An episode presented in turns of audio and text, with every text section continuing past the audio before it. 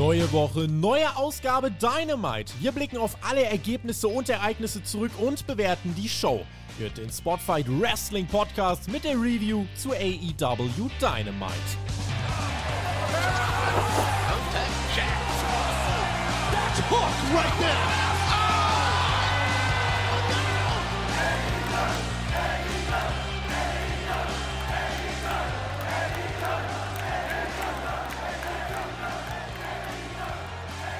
Alright, Brother Friends und Sister Friends, es ist Freitag und ihr wisst, was das heißt. Wir sprechen über AEW Dynamite und nicht irgendeine Dynamite, sondern eine Dynamite-Ausgabe im neuen Look. Die erste Ausgabe von Dynamite in diesem Jahr 2023. Ich hoffe, ihr hattet alle einen wunderschönen Rutsch ins neue Jahr und ich freue mich für diese Special-Episode einen Special-Podcast-Partner an meiner Seite zu haben, denn der Tobi und der Flo, die sind beide immer noch im Urlaub. Deswegen an meiner Seite der Herr Flöter mit OE. Ein wunderschön, was auch immer. Ja, so sieht das aus, so schnell geht das. Ich halte immer noch ein bisschen, weil ich bin im neuen Kapo. So ein Ding ist das. Aber wir haben uns farblich heute, glaube ich, wir haben es nicht abgestimmt, aber das passt ganz gut zusammen. Ich glaube, das ist auch ein Thema, über das wir gleich reden werden. Farben, ja, und Aufmachen. Du hast schon gesagt, alles neu bei Dynamite. Und äh, ich nehme es mal vorweg, das hat mir durchaus gefallen. Ich weiß aber auch, da gab es viele, viele Menschen, die gesagt haben, au, au, au, au, das ist aber doch schon sehr, sehr mainstreamig unterwegs, äh, mein lieber TJ. Das ist natürlich auch ein Thema, wo wir gleich draufschauen werden. Und wir haben natürlich noch eine Show gehabt, über die wir auch sprechen. Ähm, ich nehme es mal vorweg, da waren auch ein paar Entscheidungen dabei, die ich so hab nicht kommen sehen. Aber das kannst du gleich einordnen, da bin ich mir sicher. Und äh, wie immer, wie immer, ihr wisst, ich komme aus Team WWE. Natürlich schaue ich nicht jede Dynamites, aber diese habe ich gesehen. Und äh, das gestern Abend, äh, bei dir ja auch, bei dir gab es ein bisschen Deadlines und deswegen einfach mal freitags, mal Freitag morgens. Ja, wir sehen noch ein bisschen aus, als wären wir gerade aufgestanden und das ist deswegen so, weil es genauso ist. Ganz genau. Wir sind gerade aufgestanden und ja, dem heutigen Feiertag, zumindest in Bayern ist ein Feiertag, Heilige Drei Könige, haben wir zu verdanken, dass es gestern nichts geworden ist mit der Review. Bei mir am Donnerstag, der, der, der Donnerstag, der ist eh schon immer der schlimmste Arbeitstag mit den schlimmsten Deadlines. Jetzt gestern war es doppelt so schlimm, weil auch die Freitags-Deadlines wegen dem Feiertag am Donnerstag waren. Podcast gestern, das hätte einfach nicht funktioniert. Deswegen können wir es heute wegen dem Feiertag gemütlich in der Früh machen. Heute keine Arbeit für uns. Grüße gehen raus an alle armen Schweine, die heute arbeiten müssen. Und ja, mhm. wir reden über den neuen Look als erstes, würde ich sagen, Herr Flöte. Du hast es schon angeschnitten, ne? Ein bisschen mehr mainstreamig unterwegs, Dynamite.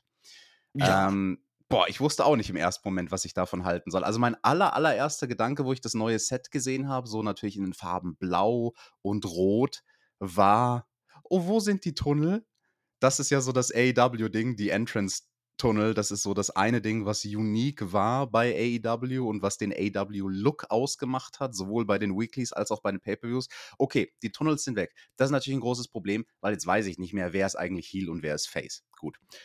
Und ja, e, es schaut schon mainstreamig aus. Also es schaut schon sehr nach einer Raw SmackDown-Version von AEW Dynamite aus ich verstehe, warum man es macht. Ich weiß noch nicht, ob ich es gut finde, um ehrlich zu sein. Wie hast du es hm. aufgefasst? Was die Farbgebung angeht, gebe ich dir vollkommen recht. Ne? Also da hat man sich schon, also das ist der klare Fingerzeig, hey, wir, wir sind Mainstream, ja, Home of Pro Wrestling, so, ähm, und das sind die Farben, die halt gebrandet sind seit Jahren. Das muss man einfach so sehen, ja, ob das jetzt von der Konkurrenz ist oder nicht, ist egal. Ich meine, das hatten wir auch schon ähnlich bei, bei TNA Impact, ja, die irgendwann mal genau das gemacht haben, die dann irgendwann auch auf Blau gegangen sind. Ähm, die haben das auch gemacht, weil das halt bekannt ist und naja, ich, ich, ich halte das für aus Business-Sicht gar nicht für einen schlechten Schachzug. Ja? Zu sagen, okay, wir nehmen diese bekannten Farben und, und, und gehen da rein und bieten in einen, einen Look, der deutlich, deutlich professioneller wirkt für mich, aber vielleicht schon wieder zu glatt für AEW-Verhältnisse. Mhm. Und das ist, glaube ich, so die große Kritik, die, die, die viele AEW-Fans, die das schon länger verfolgen, ne, natürlich auch haben daran, dass es einfach jetzt aussieht, wie es ist nicht mehr ganz besonders. Wobei, ich muss sagen, ähm, die Farbgebung an sich ist eines. Ne? Das Intro, das hatten wir schon gesehen in Social Media, das ist eigentlich äh, ganz fresh, das kann man so machen. Ähm, natürlich ist interessant die Stage. Du hast gesagt, die, die Tunnel sind nicht mehr da, klar, aber diese Stage an sich hatte eigentlich einen coolen Effekt, weil die hatten mehrere Screens, die so teilweise 3D-mäßig angeordnet waren, mit die eine gewisse Tiefe reinbringen. Und ich hatte mhm. das Gefühl, dass das einfach deutlich pompöser aussieht. Und äh, wir mhm. werden gleich sicherlich noch über die Produktionsart äh, und Weise sprechen, was man da gemacht hat. Und das wiederum, das möchte ich nicht in Abrede stellen, ganz ehrlich. Also da war im ersten Blick so, oh, okay, die wollen hier einen nächsten Schritt gehen und das haben sie dadurch durchaus gemacht für mich. Also ich halte das grundsätzlich mal was die Stage angeht, wie man auch das produziert jetzt ähm, mit der Kamera, mit der Hardcam, ähm, halte ich für deutlich interessanter. Ein paar Audiosachen, glaube ich, habe ich auch rausgehört, die anders waren. Und das grundsätzlich würde ich als, als gut deklarieren. Wenn ich mich jetzt natürlich nur auf die Farbgebung äh, konzentriere, dann sage okay, es ist jetzt nicht mehr unique. Es ist eben nicht mehr bunt. Es ist nicht mehr ähm, die Farbe, wo man sagt, okay, das ist jetzt AEW. Aber auch das Vergangenheit. Ne? Wenn du an WCW zurückdenkst, genau das gleiche. Nitro war, eine, war ein Rip von, von, von Raw ähm, und ist dann irgendwann overgegangen ähm, im Mainstream. Und äh, das ist, glaube ich, so ein Punkt, den muss man einfach hier mit reinnehmen. Und ich glaube, das ist das Ziel von AEW. Also go for it. Dann musst du vielleicht auch mal solche Entscheidungen treffen. Und du hast zwei sehr interessante Punkte angesprochen. Zum einen das Technische mit den Trons, die jetzt mehr so 3D-mäßig aufgebaut sind und das Ganze pompöser wirken lassen als ich mir angeschaut habe, wie man die Leinwände aufgebaut hat, nämlich so 3D-mäßig, so versetzt zueinander, meine erste Assoziation war zu Wrestle Kingdom, weil das haben vielleicht auch viele da draußen gesehen und das erste, was mir bei der Wrestle Kingdom äh, Stage aufgefallen ist, war, oh, das ist eigentlich ganz cool, wie die das mit diesen Screens machen, dass so der eine große Screen ist hinten und dann sind aber auch kleinere Screens noch davor. Ne? Also vielleicht hat man sich da ein bisschen was abgeschaut. Kenny Omega ja auch jemand, der bekannt dafür ist, da mal in Japan äh, ganz gute Matches zu wresteln. Aber darüber reden wir heute leider nicht. Wir reden über den neuen Look von Dynamite. Und äh, was ist der andere spannende Punkt, den du angesprochen hast? Ja, in der Vergangenheit gab es das ja auch schon. Ne? Also du hast gesagt, Nitro, was halt dann von Raw abgekupfert hat, aber es gab auch krasse Rebrandings schon in der Vergangenheit von allen Wrestling-Ligen. Und das hier war jetzt, denke ich, ein nicht minimal invasives Rebranding. Also man hat schon einiges geändert vom Look, aber man hat nicht so viel geändert, dass es komplett neu ausschaut. Der Ring ist gleich geblieben, die Farbe des Aprons ist gleich geblieben. Die Farbe der Ringmatte ist gleich geblieben. Es ist immer noch eine Wrestling-Show, die im Seil geführt stattfindet. Ja, man hat die mhm. Stage ein bisschen verändert. Äh, manche Sachen hat man zum Positiven verändert. Mir ist es zum Beispiel aufgefallen, als man dann das erste Mal die Kommentatoren gesehen hat. Das Kommentatorenpult, das sah immer sehr schäbig aus bei Dynamite. Nicht gut ausgeleuchtet, eine dunkle Ecke, wo halt einfach an einem langweiligen grauen Tisch drei Leute sitzen. Und da haben sie jetzt auch zum Beispiel LED-Screens unten an ihrem Pult. Das sieht gut aus. Der Rand von der Bühne selbst, der hat zwei äh, Lichterketten, die dann oft so gelb geleuchtet haben. Also da hat man sich so ein bisschen diese alte Dynamite-Farbe Gelb noch beibehalten in diesen doppelten Lichterketten. Ähm, ja, aber vielleicht zu glatt für AW. Das hast du gesagt, auch das finde ich spannend. Ja, Herr Flöter, ist dir jetzt AW also nicht mehr Indie genug oder was? Sind sie dir jetzt zu Mainstream? Huh? Nein, wie gesagt, ich verstehe es aus Business-Sicht natürlich, was sie da tun. Ähm, aber können wir halt nicht wegdiskutieren. Wir haben ja auch gefragt, bei YouTube beispielsweise, in der Community, ne, wie habt ihr das in, in, gesehen? Und der, der, Grundtenor geht schon so ein bisschen in die Richtung, naja, es ist so diese zwei Tunnel, ne? die zwei Tunnel tun irgendwie weh. Ähm, ich persönlich bin kein Freund gewesen davon, muss ich ganz ehrlich sagen. Ja? Ich habe immer, das schon bei TNA bzw. Impact damals nicht so ganz verstanden mit den zwei Entrances, warum man das unbedingt braucht. Ähm, lustigerweise hat man es ja irgendwie immer noch erhalten, weil du kannst links rum und rechts rum gehen, wenn ich das richtig gesehen mhm. habe. Ja? Mhm. Ähm, das heißt, es fällt nicht ganz weg, aber es ist eben nicht mehr dieser, dieser, dieser erste Look, wo du drauf schaust, oh, das ist jetzt, das ist jetzt AEW. Aber ich glaube, das ist immer. Bei Veränderungen ähm, hast du ja immer das Problem, okay, jetzt ist es nicht mehr das, was es vorher war. Und die Leute tendieren immer erstmal dazu zu sagen, hm, weiß ich nicht. Ich würde hier wirklich ähm, den Mehrwert dieses, diese, dieser Stage ausheben und die Art und Weise, wie man es produziert, da haben wir noch gar nicht drüber gesprochen. Aber ähm, wenn ich die, an die Entrances denke, an die ersten, die da reinkommen, Jericho und Ricky Starks, Ricky Starks, ne? die ganze Halle ist in diesem Rot und Blau. Ja? Und du hast gerade gesagt, in dem Moment, wo das Match beginnt, sieht es wieder aus wie AEW. Und äh, wie es immer aussah. Und das haben sie ganz gut hinbekommen in meinen Augen. Trotz ähm, der Thematik, dass sie, wie gesagt, auch in der Produktion viele Sachen anders gemacht haben. Kleinigkeiten, ähm, da kannst du sicherlich gleich mehr dazu sagen, aber mir ist aufgefallen, Kamera zum Beispiel, ja, die Hardcam, beziehungsweise diese Moving Hardcam, die man da manchmal einsetzt, die am Ringseil da lang geht, mhm. vorn, äh, vom Gefühl her deutlich näher dran, ja, deutlich mhm. mehr in der Action. Und wenn man das dann halt beobachtet, in dem Moment, wo man das macht, wirkt natürlich auch die Kulisse im Hintergrund in meinen Augen deutlich größer. Jetzt waren wir natürlich in Seattle, ja, in, in einer relativ großen Halle. Ähm, das sah natürlich auch gut aus. Frage ist, wie wirkt es dann, wenn, wenn die Halle das Setup ein bisschen kleiner ist. Aber an der Stelle hat mir das sehr gut gefallen und das hat größer gewirkt, als AW in vielen Fällen auf mich gewirkt hat bisher. Ja, also das mit der Sliding Hardcam, was du angesprochen hast, das denke ich, ist aus Produktionssicht her das Interessanteste. Da hat man schon so ein bisschen Gehschritte gemacht in diese Richtung, produktionstechnisch in den letzten Wochen. Da hatten wir auch schon drüber geredet in den Podcasts. Und dieses Feature, das äh, nutzt man jetzt eben mehr und mehr und wandelt es leicht ab. Und Seattle war die Stadt, in der wir waren. Ja, das ist natürlich auch noch mal ein bisschen mehr als nur eine Randnotiz. Das war das große Debüt zum Beginn des neuen Jahres von AEW an der Westküste. Westküste. Die haben noch nie an der Westküste der USA eine Show veranstaltet. Und jetzt haben sie es mit dieser Ausgabe. Nächste Woche werden wir dann in Mhm. Los Angeles sein, in der Heimatstadt vom Jungle Boy. Aber diesmal in Seattle, was ja durchaus auch Home Turf ist von einigen der Akteure, die wir heute hier bei Dynamite sehen sollten. Unter anderem von der Ringrichterin im ersten Match, Aubrey Edwards, die ist auch da aus der Ecke. Die ist auch aus der Ecke, das ist richtig. Aber die hat nicht äh, den ganz großen Pop bekommen. Zumindest habe ich es nicht mitbekommen.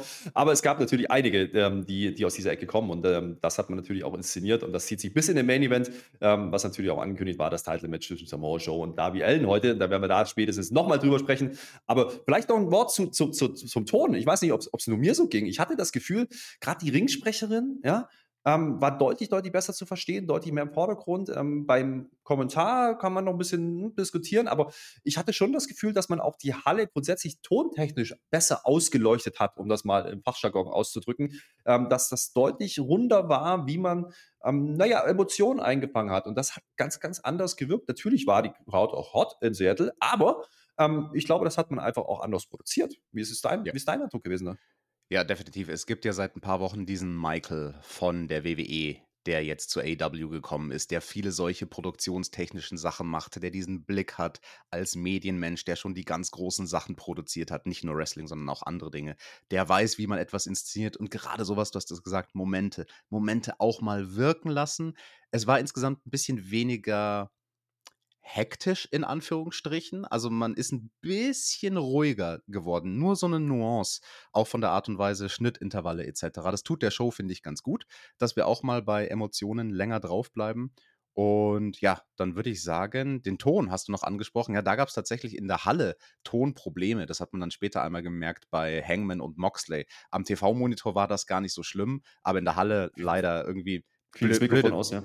Ja, das Ja. Mikrofon ging aus, blöder Zufall. Also, ne, auch zum Beispiel die Hangman-Promo, die hat man in der Halle dann gar nicht verstanden, ähm, während man es im TV allerdings verstanden hat. Also, das ist natürlich peinlich ein bisschen, dass beim Rebranding dann sowas passiert.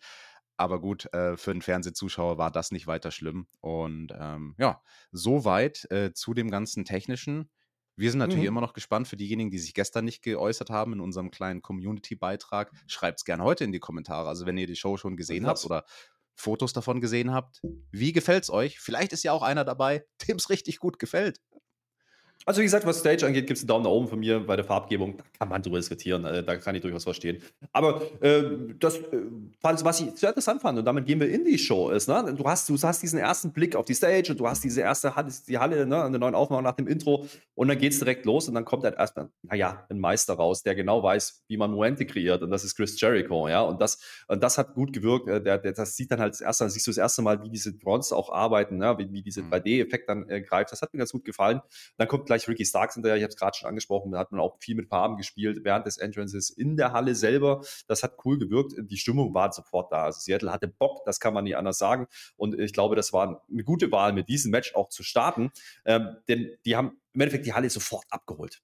Absolut, die haben die Halle abgeholt und ich finde, das war auch der perfekte Opener. Einen besseren Opener hätten sie hier auf dieser Karte nicht machen können. Also das müssen wir nochmal betonen. Das Publikum war richtig hot in Seattle. Die haben gedurstet nach AEW, ne? Die haben es noch nie bekommen an der Westküste. Das ist ein neues Produkt für die, das live zu sehen. Und es kommen zwei Leute heraus, ähm, beim ersten AW-Match im neuen Jahr, also zumindest beim ersten TV-Match. Da möchte ich ganz kurz auf die Win-Loss-Records eingehen. Die sind ja normalerweise eigentlich total äh, nur eine Randnotiz, aber in dem Fall fand ich es durchaus kurios. Man hat bei beiden Wrestlern den Singles-Record eingeblendet vom letzten Jahr. Also wie viele Single-Matches haben sie gewonnen und verloren? Chris Jericho, 12 gewonnen, 4 verloren. Okay, klingt gut. Ricky Starks, 40 gewonnen und 8 verloren. Ricky Starks hatte jede Woche quasi, 48 Mhm. von 52 Wochen, hatte er ein Singles-Match und fast alle davon hat er gewonnen. Hm. Interessant, fand, interessant fand ich, weil du so ansprichst, ja. Interessant fand ich, man gefühlt ist ja Ricky Starks, ist ja noch gar nicht so wirklich, ne? Da ist der Trigger noch nicht gezogen worden. Ja, hat man immer so das Gefühl, aber wenn dann, dann liest die Statistik natürlich, wir wissen, wie es zustande kommt teilweise, aber ähm, das ist natürlich ein Mittel, wo man einfach auch sagen kann, hey, der Typ, ja, wartet mal ab, wartet mal ab, der hat schon einen ganz coolen Rekord da und ähm, geil. Aber wie gesagt, äh, was mich auch, was ich auch interessant fand, war natürlich, dass du mit Jericho anfängst. Der Jericho ist natürlich der Name, der als erster, ne, wenn AEW als AEW angefangen hat vor drei Jahren, wer war der erste große Name? Das war Jericho. Ich glaube, das war eine bewusste Wahl auch. Und ihn dann gegen den Ricky Starks zu stellen, ähm, hat er natürlich auch den, den Hintergrund, ja, dass, dass man genau das jetzt machen wollen würde, glaube ich, ja, mit Ricky Starks. Und deswegen lass es kurz draufschauen. Ich meine, Jericho ist natürlich Meister, wenn es darum geht, einfach Heat zu ziehen. Der macht im Ring nicht mehr so viel, muss der auch gar nicht. Und das funktioniert dann. Und wenn du dann so eine Crowd hast, natürlich noch viel mehr. Das wird dann unterstrichen natürlich durch die äh, ja, Appreciation Society und den zwei Jungs, die da mit dabei sind, sind die alle da. Aber äh, das gehört dann halt einfach dazu. Und das ist dann einfach diese Story, die man erzählt, in, in Ricky Starks, der absolut over ist, der hier bombastische Reaktion kriegt, ja, der, der braucht ein bisschen, um überhaupt reinzukommen, weil du halt dieses fiese, diesen fiesen Heal dagegen hast. Mein erstes Highlight, ich weiß nicht, wie es dir ging, war dieser Rope Walk von Ricky Starks. Äh, mhm. Das war der Moment, wo ich dachte, yo, jetzt haben sie die Halle endgültig, ähm, abgesehen von Entrances und was weiß ich, da war das erste Mal zu sehen, ey, der Typ hat so ein Bombencharisma. Das wissen wir, ja, aber jedes Mal wieder beeindruckt, wie er das dann ähm, auch rumbringt. Der hat wirklich alles, ja. Und die Kombination von diesen beiden, ne? Chris Jericho, der weiß, was er da tut als Heal, der, der im Endeffekt genau das ja, unterstreicht, was dann Ricky Starks da tut, hat für mich gut funktioniert bis dahin. Und ich würde sogar sagen, schon vor diesem Rope Walk, den es in der Anfangsphase des Matches gab, das allererste Manöver, was Starks in diesem Match gemacht hat, das hat schon funktioniert und zwar richtig gut funktioniert, obwohl es das simpelste aller Manöver war. Ein fucking Shoulder Block. Ein Shoulder Block. Er tackelt Jericho um, der nimmt die Bombe, und Ricky Starks, der macht erstmal seine Powerpose. Und wenn du das schaffst, direkt zu Beginn des Matches mit jedem einzelnen deiner Manöver so zu connecten mit dem Publikum wie Ricky Starks hier, das hat mir richtig gut gefallen. Also, das habe ich mir an zwei Stellen im Match notiert. Ricky war on fire. Also, wie er die Aktionen gemacht hat, das war das Besondere über das ganze Match hindurch. Und tolle Performance von ihm. Definitiv. Es gibt eine Sit-Out Powerbomb, ja, die reicht dann nur bis zwei. Er konnte dann allerdings den ersten Codebreaker-Ansatz, ja, mit, mit dem Kick, Superkick, das war, das waren so Sachen, ähm, da ging es dann hin und her. Natürlich spielt man diese Karte. Jericho weiß, was er da tut. Und natürlich geht es dann auch mal in die andere Richtung. Der Veteran übernimmt dann so ein bisschen, ne, dann bringt er den Codebreaker auch durch und äh, ja, ist eigentlich drauf und dran. Und dann sehen wir die Walls ähm, auf Jericho. Ja, und diese Walls of Jericho ähm, war für die Stimmung absolut zuträglich. Das war genau so ein Moment, wo du sowas setzen kannst, äh, ne? die Halle kommt und was weiß ich, was passiert? Natürlich, natürlich ist er fast am Seil und dann greift einer von außen ein. Der Baseballbat kommt ins Gesicht geflogen, das ist eine Schweinerei ins und Gesicht wir wissen natürlich alle, wie das so läuft. Ja? Und dann ist natürlich das Comeback. Und darum ging es. Ja? Darum ging es für mich in diesem Match von Ricky Starks. Wie er in dieses Match zurückkommt. Es gibt das Spinning DDT, es gibt den Spear und dann ist das Ding auch relativ schnell durch. Und für mich relativ überraschend, relativ deutlich dann, ähm, ja, klarer Sieg für Ricky Starks. Und ich finde es gut, denn das war genau das Ziel von diesem Match. Und ich habe gerade gesagt, den Trigger ziehen. Ich glaube, mhm. das hat man hier ganz, ganz offensichtlich getan mit Ricky Starks. Das hat man definitiv gemacht. Also ja, da kann ich zustimmen. Und mich hat es überrascht, dass es dann doch so schnell so clean wurde, das Finish. Also klar, der eine Eingriff von außen mit dem Baseballbat, aber danach musste der Ricky, wie du gesagt hast, nicht viel machen. Jericho kommt herangestürmt. Gegen den heranstürmenden Jericho macht Ricky Starks dann den Tornado DDT an den Seilen. Das fand ich auch sehr innovativ und sehr smooth. Und direkt danach im Prinzip den Spear und 1, 2, 3. Also da gibt es kein großes Kickout aus Finisher und 20 Nearfalls für Ricky, sondern nein, so die erste richtig große Aktion, die er landet, die ist dann das Finish. Da wird auch der Spear, finde ich, als Finishing-Manöver nochmal schön weiter gepusht von ihm. Und ja, tolles Match. Also Jericho ist ein Meister seines Fachs. Der wusste genau, wie er in diesem Kampf Ricky Starks maximal gut aussehen lässt. Auch mit so kleinen Stilmitteln, die man zum Beispiel selten sieht, wie einen False Cut-Off. Also wo der eigentliche Cut-Off kommen sollte zu Beginn des Matches und jeder denkt, okay, jetzt fängt Jericho an mit der Heat, jetzt fängt er an zu dominieren. Nee, nee, da lässt er den Ricky Stark sogar nochmal kontern. Äh, das war die Aktion mit dem Dropkick, der gekontert wurde, zum Beispiel von Jericho, bevor es dann aus dem Ring rausging zum Cut-Off. Ja, anyway, also Jericho hat Starks echt gut aussehen lassen und äh, das Match hatte am Ende einen Sense of Urgency. Deswegen war das Publikum so red hot ab dem Moment, wo es die Walls gab. Das hat funktioniert. Das war das, was ein Opener sein soll. Bilderbuch-Opener.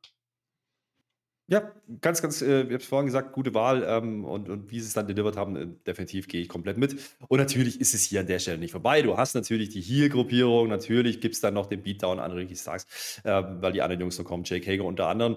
Ähm, Action Andretti, ja, das ist ja der Mann, der ähm, ja, Chris Jericho zuletzt geschlagen hat. Da können wir auch noch mal kurz drüber sprechen. Jericho 0 zu 2, ja, wenn man die letzten beiden ah. Auftritte nimmt. Das ist natürlich bitter und Action Andretti kommt mit einem schönen blauen Auge, muss ich sagen. Also, das, die, das war farblich wieder AEW, muss ich sagen. Das war wieder Dynamite. Ja, das, das, das, das, ist ja nicht nur blau, das ist ja verbrannt. Der hat ja einen ja, Feuerball ja, ins Gesicht gekriegt, Junge.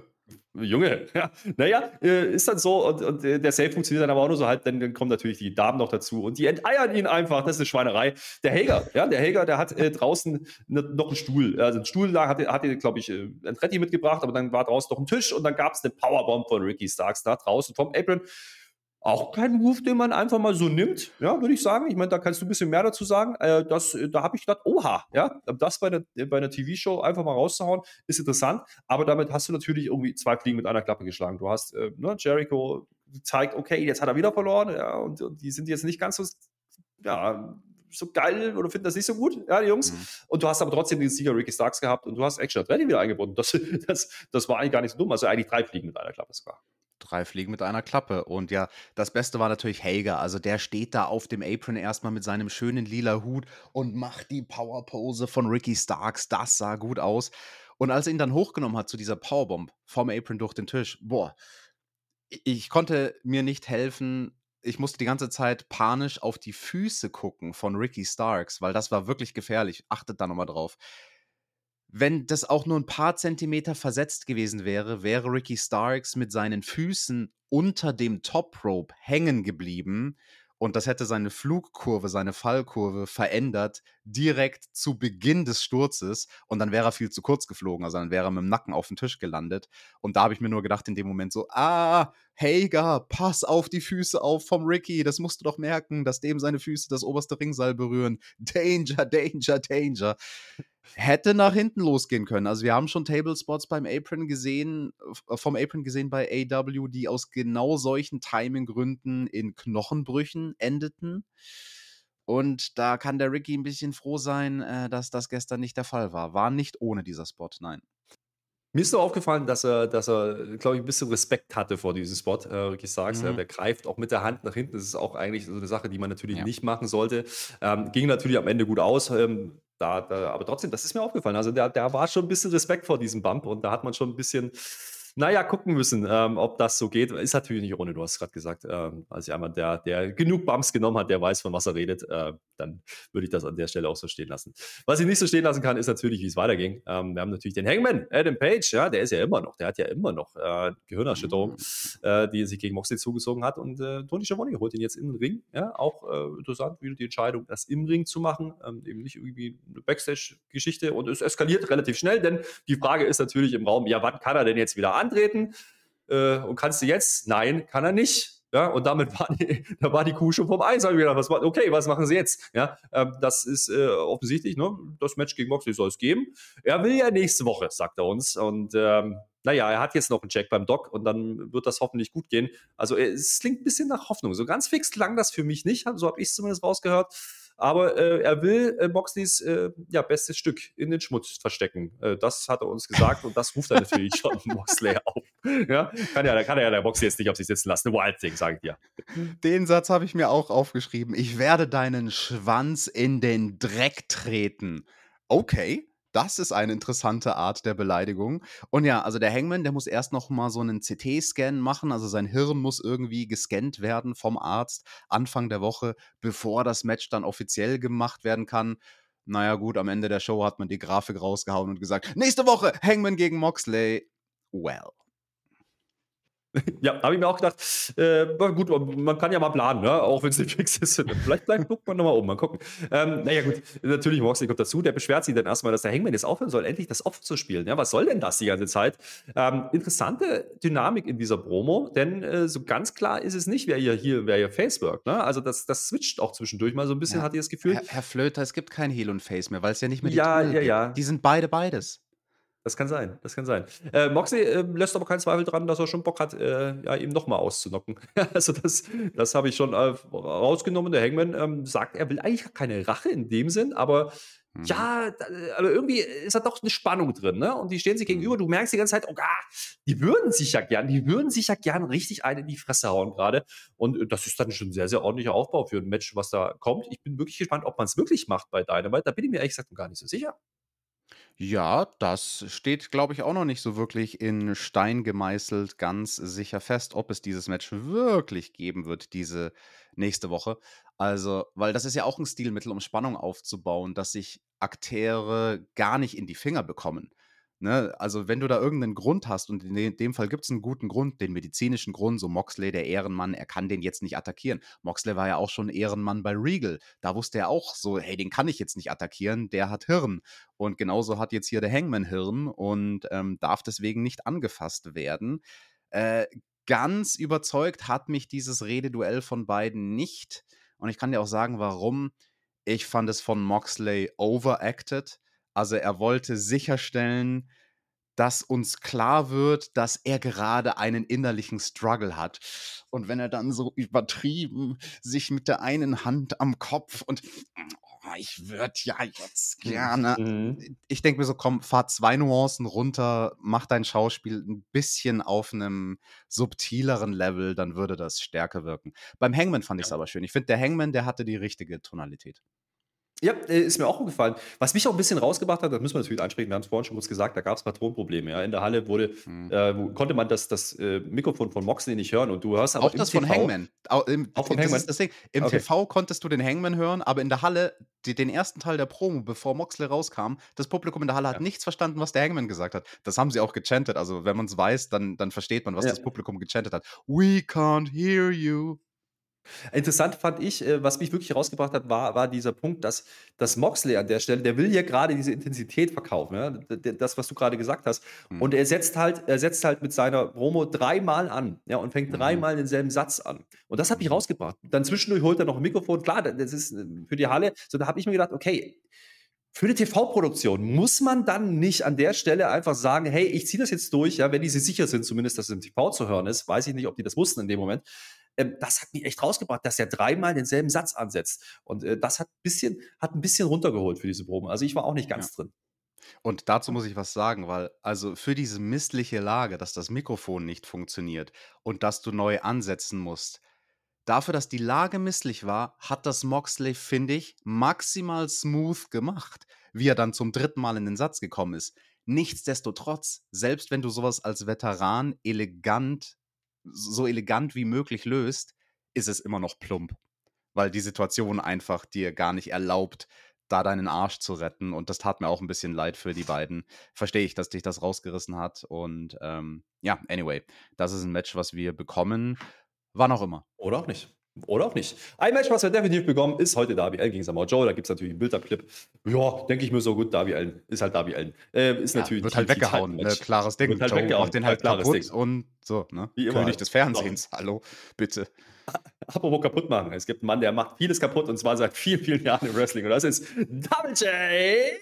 Jared Ayer. Ähm, und der hat natürlich heute ein großes Titelmatch mit Jay Lethal zusammen gegen The Acclaimed. Ja, oder oh. war es überhaupt ein Titelmatch? Es war ein Match. Naja, aber es ja, war ein ja. Match. Sagen wir es so. Ja, war Natürlich war es ein Titelmatch. Äh, Die Titel standen ja, auf dem Stiel. Stimmt, und ich hatte natürlich. gar keinen Zweifel. Keine Zweifel hatte ich, Herr Flöter, dass Jeff Jarrett neuer Tag Team Champion wird. Und dumm solltest du gucken am Ende vom Match, ja. Das sollte ich aber dumm gucken. Jetzt, jetzt wo du sagst, fällt es mir auch wieder ein. Natürlich muss ein Titelmatch gewesen sein. Komme ich gleich dazu. Äh, es gibt natürlich wieder einen schönen Rap. Ja, Grüße gehen raus an Dixie Carter und TNA means übrigens äh, den Total Nonstop acclaimed. Ja, selbstverständlich. Da hat man auch wieder nicht gespart. Äh, auch in Richtung Jeff Jarrett. Der musste selber lachen, hatte ich das Gefühl. Also da waren ein paar Lines drin. Das war sehr lustig.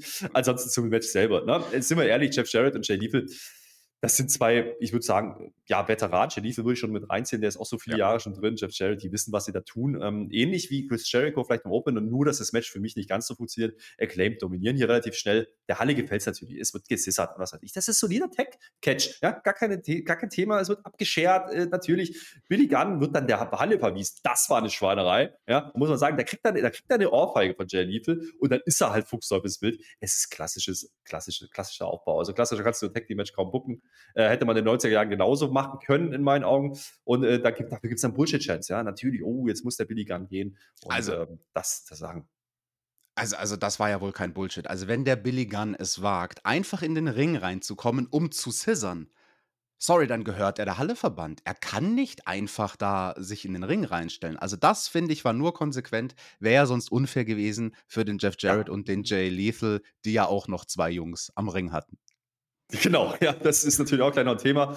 Äh, und ab da übernehmen dann auch die Heels natürlich die Führung im Match. Ähm, die wissen, wie gesagt, einfach, was sie da machen. Die catchen weg, ohne, ohne die Faces out zu performen. Ja, das ist, ein, glaube ich, ein ganz wichtiger Fakt. Was man bei Jeff Jarrett manchmal unterschätzt, der weiß genau, was er da tut. Äh, so hat's, aber ich auch hier wieder wahrgenommen, die machen eben keine großen Moves. Da reicht eben auch mal ein Shoulderblock. Ja, ein bisschen Posing, Styling Profiling, was er auch mal als macht, äh, seit, sein- seit 35 Jahren gefühlt. Das funktioniert dann und äh, du hast mit Jay Lethal jemanden im Ring, der noch ne, bisschen, der, der deutlich mehr kann im Ring, der es aber hier gar nicht braucht. Ja? Denn der Mittelpunkt ist hier acclaimed und das ist mir schon durchaus aufgefallen. Am Ende ja, muss natürlich der Sanjay Dutt und der, der Satnam Singh, die müssen natürlich auch dann die Halle verlassen, damit wir einen Ausgleich haben. Der, der Pop ist da für die Stimmung. Die ist das ist absolut grundsolide gebuckt. Ja, so kann man ein Tech-Match bucken. Ähm, ist in Ordnung. Liesel Ejection geht dann äh, daneben. Ja, Jarrett's Finisher geht dann nicht mehr daneben. Und dann haben wir auf einmal einen Three-Count, Titelwechsel. What?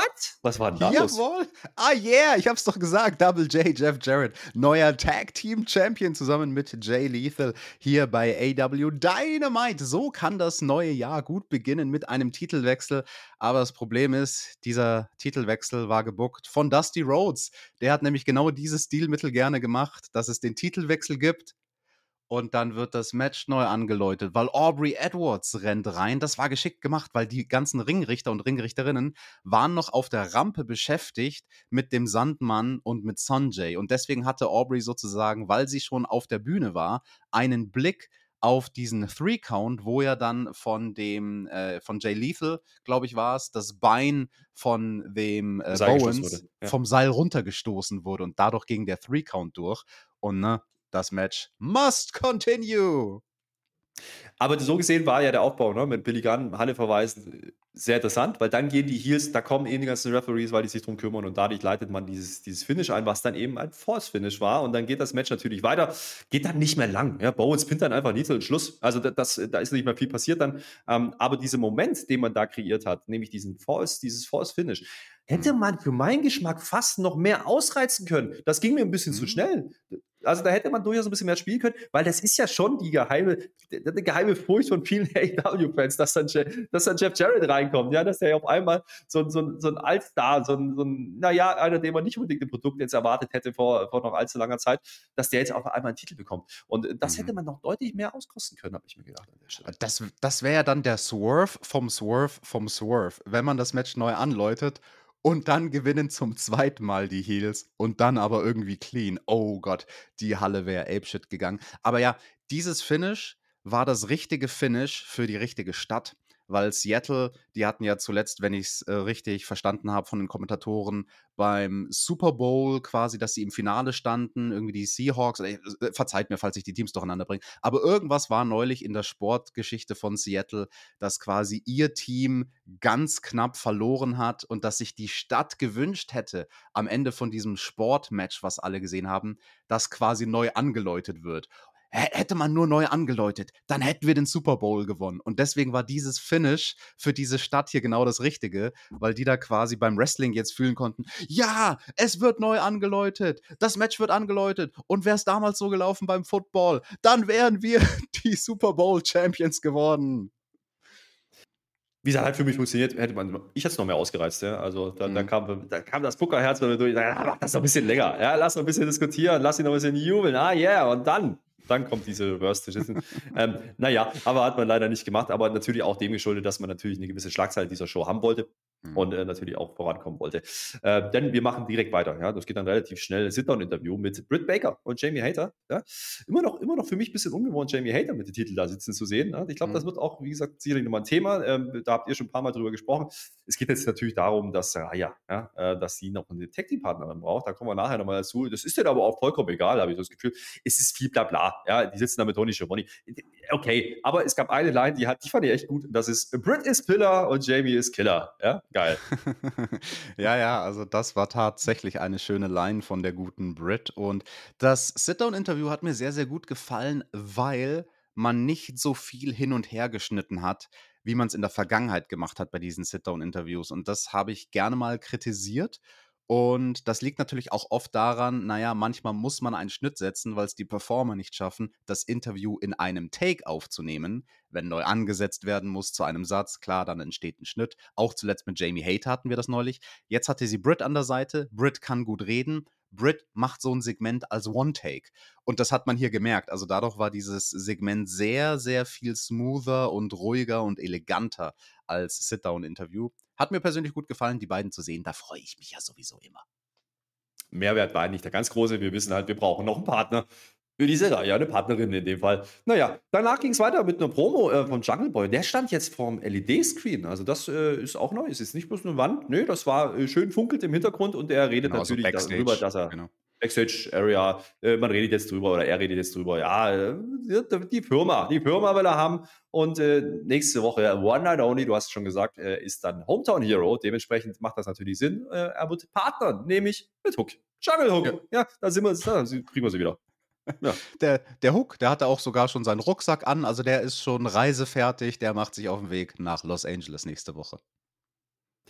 Nicht nach Los Angeles ist gefahren äh, diese Woche ein gewisser Brian Danielson. Und der, der Mann äh, wird geliebt in Seattle. Mensch, was war denn da los? Es war super Heimspiel, na klar. Ne? Also, das ist einer von den Jungs und das hat man ausgekostet. Und äh, ich habe erst gedacht bei der Ansetzung, ah, Tony Nies? Was? Also, was, äh, warum? Ja, aber ähm, du wirst es gleich erklären, warum das gar nicht so falsch war, was man da gemacht hat. Das Match geht nämlich relativ schnell. Das geht äh, drei Minuten irgendwas, ja, und äh, es gibt da ja am Anfang eine kleine, kleine Attacke, ne, da ist Nies mal kurz drin, aber dann switcht das natürlich relativ schnell in die Richtung, die man erwarten konnte.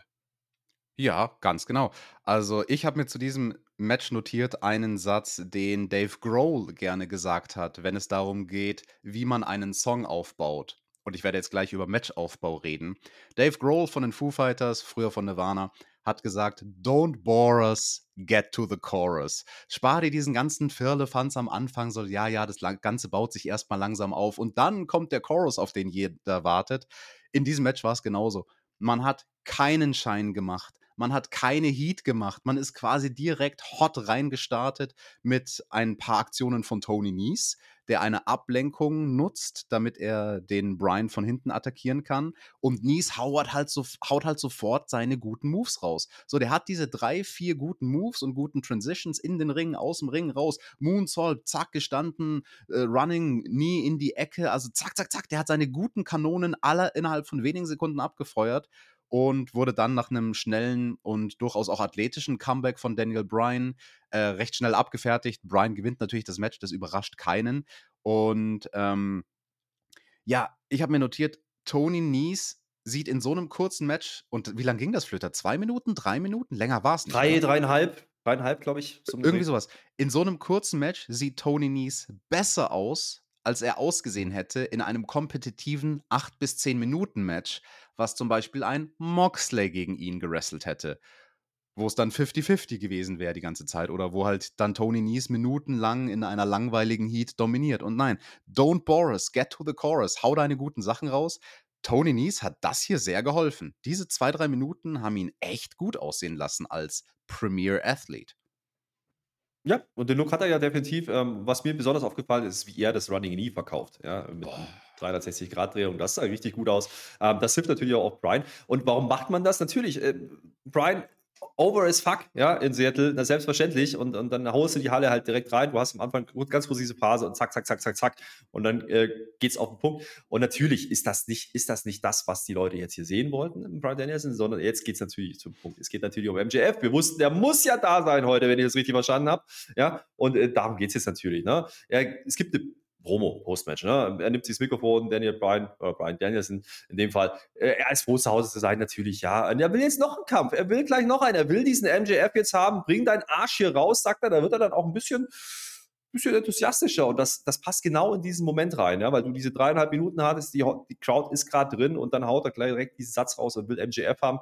Naja, und MJF kommt auch, äh, zeichnet ihn als dann Brain, Brain Damage Brian, ja, nennt er ihn, fand ich sehr lustig. Ähm, Bock hat er natürlich jetzt nicht aufs Match, ne? der hat auch keine Ringgear an, gar nichts. Ähm, naja, ich sag mal so, seinen Check bekommt er auch so. Ja, also das, das hat er schon verstanden. Der muss ja gar nicht wresteln. Und übrigens, äh, wenn's, wenn's, äh, wenn Lance Storm, ja, wer den noch kennt, äh, WCW, ECW und Dean Malenko, ja, wenn die, wenn die ein Kind gehabt hätten, ja, das, das wäre immer noch unterhaltsamer als Brian Danielson, sagt er. Das sind so Lines, da muss ich sagen, äh, da lache ich. Ja, und dann geht's kurz um Mütter. Ja, da, da, da kommt er dann auch bei der, der Brian Danielson, da lache ich schon wieder, ja, und dann wird's richtig gut, ja, weil MJF uns nämlich erklärt, dass er ja ein absoluter Topstar sein muss, ja, denn er hat ja Größen hinter sich, die ihn loben, ja. Disco und Perno, Easy E, Eric Bischoff und natürlich Jim Cornette. Geil.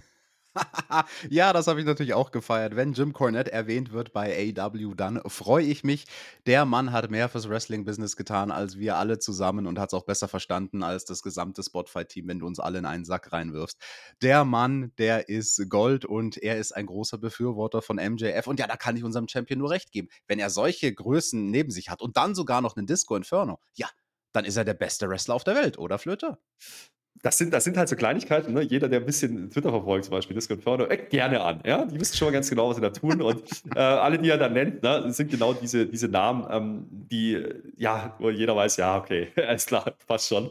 Äh, naja, aber er nutzt das halt und das macht die Promo durchaus unterhaltsam. Ich fand es auch interessant, wie man über Switch geswitcht ist innerhalb dieser Promo. Du hast am Anfang dieses enthusiastische, ich will jetzt dieses Match, dann kommt er raus, nö, nö, nö, nö. Dann machen sie ihre, irgendwie ihre Witzchen, aber die bleiben trotzdem ernst, ja. Und dann hinten mhm. raus zieht dann auch Brian wieder an, ja. Denn der will jetzt natürlich diesen Shot haben und MJF erzählt uns einfach, naja, gut, ich habe da mal nachgefragt, ja, ist ja ganz einfach, äh, Wins and Losses matter, ja, natürlich. Du musst also. dich halt durcharbeiten, ja. Auf einmal zieht man die Nummer wieder. Das ist natürlich sehr interessant, ähm, dass man dann jetzt natürlich Richtung äh, Revolution dann äh, hintet, ja. Es geht um den 8. Februar und er äh, ist sich ganz sicher, der NGF, dass ja, Brian Danielson bis dahin jedes Match jede Woche gewinnen müsste. Ja, und äh, nur wenn er das tut, dann kriegt er vielleicht seinen Title Shot. Wobei, da ist er sich dann auch schon wieder nicht so sicher, als Brian sagt, ja, mache ich das halt. Ja, AW Revolution ist ja nicht am äh, 8. Februar, den man uns hier verkauft hat. Jetzt muss ich gerade gucken. AW Revolution ist am 5. März, genau. Aber also ich glaube, im K-Fape gesprochen war die Psychologie dahinter, dass Tony Khan, mit dem MJF Backstage scheinbar gesprochen hat, gesagt hat, ja, ich brauche ja dann einen Monat, um das Match zu promoten für den Pay-per-view. Und deswegen ein Monat vor dem Pay-per-view wird der 8. Februar sein. Okay, und bis dahin muss der Daniel Bryan alle Matches gewinnen. Ja, war ein bisschen konstruiert, wie du schon auch gesagt hast, komm, jetzt zieht man wieder die Karte. Aber gut, irgendwas musste man sich ausdenken, um quasi dieses Gimmick von MJF zu worken, dass er ja immer seinen Gegnern auf dem Weg zu einem großen Match Steine in den Weg legt. Ja gut, der Daniel Bryan, der muss halt jetzt ganz viele Matches gewinnen. Der muss ganz viele Matches gewinnen. Das Lustige ist, Brian sagt dann einfach, ja, mach ich. Ist in Ordnung, ja. Dann, dann gewinne ich halt diese Matches. Und dann ist MJF schon wieder nicht mehr so fein damit. Fand ich auch sehr lustig, diesen kleinen Twist nochmal einzubauen. Aber er sagt dann, ja, mein Weg oder kein Weg. Ne? Aber der Brian oder Brian Dennison will dann doch noch auch noch was sagen und sagt nämlich, wenn ich das schaffe, ja, dann will ich die Stipulation festlegen und die verhindert uns direkt für diesen Pay-Per-View, für Revolution, wenn es dieses Match geben wird, wovon wir wahrscheinlich ausgehen können. Äh, mal gucken, wie ich Swerves da mal da reinbauen kann. Aber dann wird das Ganze ein One-Hour Iron Man Match. Yes, yes, yes. Wow, äh, er will MJF outwresteln, er will ihn exposen, er will ihn zeigen, dass er das nicht kann. Ähm, das ist der Aufbau bis hierhin. Definitiv. Also One Hour, Ironman Match, das kann man machen. Ich musste so lachen über den Kommentar an der Stelle, weil Excalibur hat dann so einen typischen Excalibur gemacht am Kommentar. Excaliburs Problem ist ja oftmals, Sachen erklären zu wollen, die keine Erklärung brauchen. Und dann grätscht der kurz in eine Sprechlücke rein, während gerade weder MJF noch Brian sprechen und möchte am Kommentar erklären, ein One-Hour Ironman-Match ist übrigens, wenn man innerhalb von einer Stunde die meisten Falls erzielen möchte. Und ich denke mir so, Bro, shut up. Jeder weiß, was ein Ironman-Match ist. Ja, und ich musste lachen, äh, weil direkt danach ähm, wollte der Daniel Bryan ja dann doch noch sogar quasi in Richtung Rampe sich bewegen. Und das fand ich dann ganz wichtig. MJF macht was sehr Heel-mäßiges und, und, und er tritt den Rückzug an. Also er ist der klassische Chicken Shit Heel. Nein, nein, nein, nein, nein, ich will keine körperliche Konfrontation. Ah. Also er zeigt schon die Angst vor Brian und er zeigt uns den Respekt vor Brian. Und das ist gut und wichtig. Also, dass MJF nicht, wie er es zum Beispiel vor seinem Match gegen Ricky Starks gemacht hat, seinen Gegner aussehen lässt wie, ja, du kannst ja nichts und dich besiege ich, sondern nee, nee, wir sehen schon, äh, der hat Angst Der hat Angst und da wird es noch ein steiniger Weg. Mal gucken, was für Gegner dann gibt die nächsten Wochen ähm, für Brian Danielson. Ähm, bin mir sicher, dass können wir, das können wir uns schon äh, parat legen, dass es dieses Match höchstwahrscheinlich geben könnte, ja, beim Pay-Per-View. Ähm, One-Hour-Iron-Match ist, ist nicht ohne, ne? Also das äh, bei einer Show auch zu promoten, haben wir schon gesehen bei AW, bei Dynamite, kann ich mich erinnern, gab es das mal. Mhm. Ähm, da, das, ist, das muss man erstmal wresteln und gerade auf der Pay-Per-View-Card ähm, nicht ohne die Leute dann bei Laune zu halten. Aber hier in Seattle hat das natürlich funktioniert, die Leute wollen das sehen. Go for it, yes, yes, yes. Ja? Und Vielleicht einen Satz müssen wir noch dazu sagen, weil das hat ja einen Grund, dass Daniel Bryan genau dieses Match wollte, weil er halt explizit gesagt hat, ich werde dich exposen. Du wrestlest hier deswegen nicht jede Woche, nicht weil du Champion bist, sondern weil du es nicht drauf hast, weil du im Ring nicht so gut bist, wie du es uns gerne verkaufen würdest. Und das fand ich interessant, dass Daniel Bryan da, Brian Danielson, an dieser Stelle durchaus eine Kritik anspricht, die manchmal kommt an einen MJF, dass er zwar gut am Mikrofon ist, aber noch nicht genauso gut im Ring. Ah. Und Brian, gut, der will ihn exposen. Welches Match wäre besser, um einen Gegner zu exposen, als ein Ironman-Match, wo der Gegner dann vielleicht nach 20 Minuten einfach keine Puste mehr hat? Ja, dieses Segment war gefühlt auch eine Stunde lang, also es war ein gutes Segment, aber ich finde dann doch lieber Herr Flöter, das hätten sie auch in zwei, drei, vier Minuten kürzer erzählen können, oder? Ja, habe ich mir auch überlegt, wobei ich, ich, ich von MGF schon durchaus unterhalten war und, und was, was sie mhm. an Interaktionen haben. Äh, ich habe es gerade gesagt, die switchen ja auch so ein bisschen zwischen. Ne? Die machen ein bisschen Comedy drin, die machen ein bisschen und dann werden sie wieder ernst. Man hätte es schneller durchziehen können, ja? aber ja, was hättest du da stattdessen gemacht? Ein längeres Match gegen Tony Nies und da haben wir gerade drüber gesprochen. Ja? Das, das musste jetzt nicht sein. Dementsprechend dann fand ich das so. okay. Dann lieber so. Ähm, weil man fängt an zu promoten für den Pay-Per-View. Das ist halt, glaube ich, die Erkenntnis, die wir haben. Ein Match, äh, was dann kam, äh, ja, muss ich ganz ehrlich sagen, da war ich jetzt von der Ansetzung nicht so ganz intrigued, ne, ist äh, Swerve Strickland gegen AR Fox. Da denke ich ja, da denke ich ja als alter Wrestling-Kenner aus Deutschland, ey, das mm. ist ja mm. mal der Inbegriff des Indie-Catches, ja, beide. AR Fox ganz, ganz früh mal in der Karriere schon in Deutschland unterwegs gewesen, ist Strickland genauso, ähm, bisschen später dann, aber daher kennt man die Typ. Bei allem Respekt, ja, das sind beides Namen. Da weiß ich, was ich kriege, nämlich genau diesen Indie-Style. Und das haben die dann auch gewirkt. Genau, und also der Zuschauer in den USA, der kennt die jetzt vielleicht nicht von irgendwelchen WXW-Matches, aber von Lucha Underground. Da hatten die ja ein legendäres Match, also eines der bekanntesten Matches, würde ich sogar auch sagen, von Lucha Underground, als es eben das Match gab von Killshot gegen AR Fox. Also krasses Highflyer Deathmatch, was sie da im Prinzip geworkt haben. Der Swerve Strickland, der trägt immer noch die Narben davon auf seinem oberen Rücken. Achtet da mal drauf. Also da sind sie auch durch, glaube ich, Leuchtstoffröhren geflogen und durch ganz viele Tische und tralala. Also die haben ihren eigenen Style. Die haben den auch perfektioniert, würde ich sagen, für das, was eine Art Match sein soll von Swerve gegen AR Fox. Und ja, also wenn du dieses Vorwissen hast und darauf ja, darauf, äh, ja, verlässt man sich ja hier im Prinzip, dass der kundige AEW-Zuschauer schon weiß, ah, das Match, das habe ich auch schon mal gesehen vor ein paar Jahren bei Lucha Underground. Und im Prinzip wresteln sie ohne Waffen eine kurze Version von ihrer Art Match. Also ähm, sag gerne was dazu zu dem, zu dem Ablauf, wenn du möchtest. Um, ähm, da kann ich gerne ein bisschen hier und da bei einzelnen Spot, äh, Spots ins Detail gehen, weil äh, die hauen schon einige große Kanonen raus, oder? Hm. Ja, ja, definitiv. Äh, du siehst, dass die beiden sich sehr, sehr gut kennen und äh, dass sie wissen, was sie da tun. Ähm, was mir aufgefallen ist, ist ähm, diese, dieser Mix aus, naja, wir bringen Intensität rein, kriegen auch ein bisschen Storytelling gleich noch in diesem Match.